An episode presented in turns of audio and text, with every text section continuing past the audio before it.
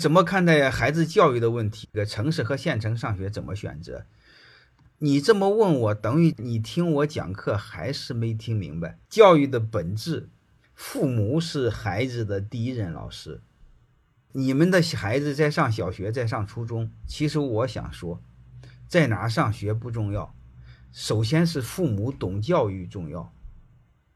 如果父母是孩子最重要的老师，你们把焦点放在给孩子怎么选学校身上，这个因果主次不就颠倒了吗？你看我们的孩子，满脑的除了是考分就和我们成人是一样的，满脑的除了挣钱，没有良知，没有同情心，也没有爱心，也没有责任感。你说可恶不可恶？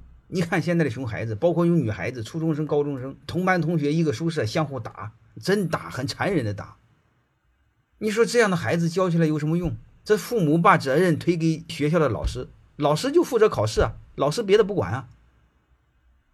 所以我想说，教育孩子首先是让他成人，成人是什么呢？他感受到家庭的爱，感受到社会的爱，然后他有爱心，然后他有责任心。然后热爱自然，然后热爱社会，学会和人相处，这是最基本的生存能力。可惜我们学校不教，你说我们家长不教，不就更扯淡吗？所以我们先知道我们自己在干什么。